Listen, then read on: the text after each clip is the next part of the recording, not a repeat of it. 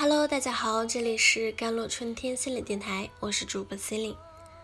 今天跟大家分享的文章叫做《心理疾病有时候是身体受到某些不公平对待后的呐喊》。也许你也有过这样的经历，有一天感觉身体突然不舒服，马上去医院检查，觉得自己一定是得了什么可怕的病，但是医生只是建议回去观察。好好休息，顺便开了一些维生素等等。可是过段时间，那种不舒服的感觉又会卷土重来。朋友和我聊起他的经历，他说自己考虑辞职，因为身体吃不消，每次接到稍微大点的案子都会胃出血，饭都不能好好吃，只能吃一些流食。医生还建议他尽量卧床休息。如此的反反复复，他不想继续强逼自己了，索性辞了好了，一了百了。听他这么一说，我有些愕然，怎么这病从他口中说出来，没有对疾病的焦虑，反倒是卸下负重的轻松？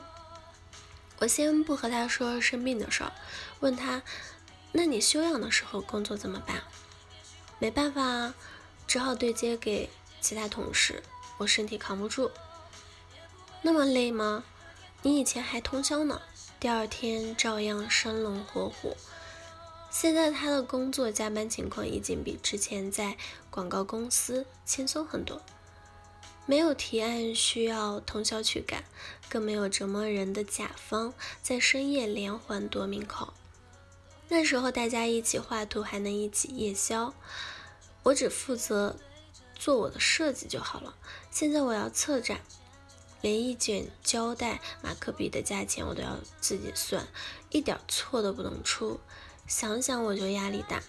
听完他的话，我也分不清他胃出血到底是因为身体的不适，还是心里本来就抗拒这份工作。我倒是想起前段时间网上说的一位突患肺癌晚期的女士。她婚后一直和婆家生活在一起。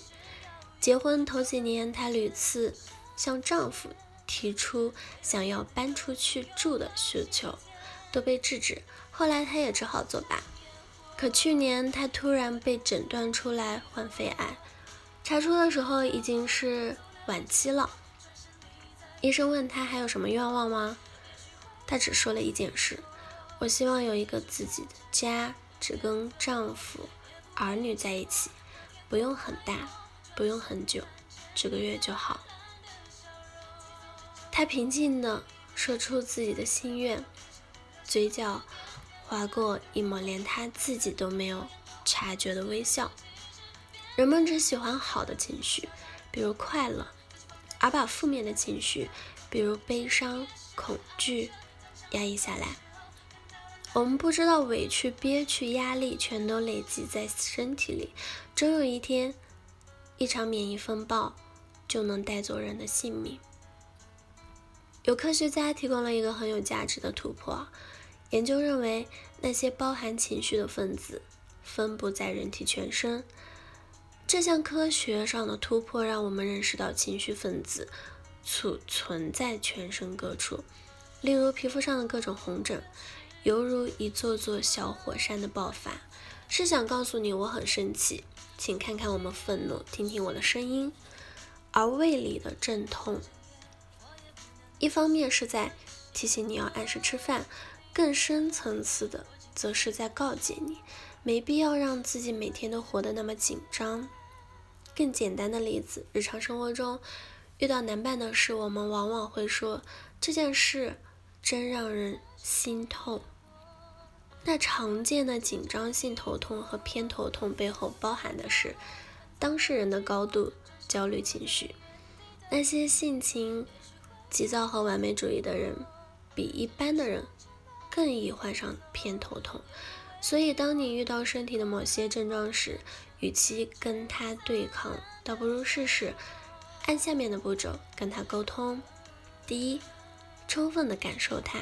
体验它，聆听它的声音，问他究竟想要告诉你什么。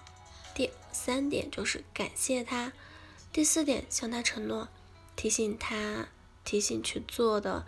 当然，如果你能按这几个步骤去做，症状一般都会消失，有些疾病也会神奇般的不治而愈了。身体是一个高度智慧的系统，即便有时候只是身体受到了某些不公平对待后的呐喊吧。一开始，它只是传递一个信息给你，所以症状通常比较轻微。如果你一直拒绝接受他的信息，他只好透过加重症状来不断的提醒你，直到你收到为止。伟大的哲学家尼采曾说过这样一句话，他说：“不洞悉生命的智慧的文化不是文化，那只是在重复表演别人的技巧。”是的。当我们可以重新读懂自己，重新了解自己，重新洞悉自己的身体、自己的生命，读懂身体智慧的时候，我们就会发现每个疾病背后都有它的真相。当我们看到疾病背后真相的时候，疾病就会失去它存在的价值，每个人都能活得更加的健康。好了，以上就是今天的节目内容了。咨询请加我的手机微信号：幺三八二二七幺八九九五，我是 C e l i n e 我们下期节目再见。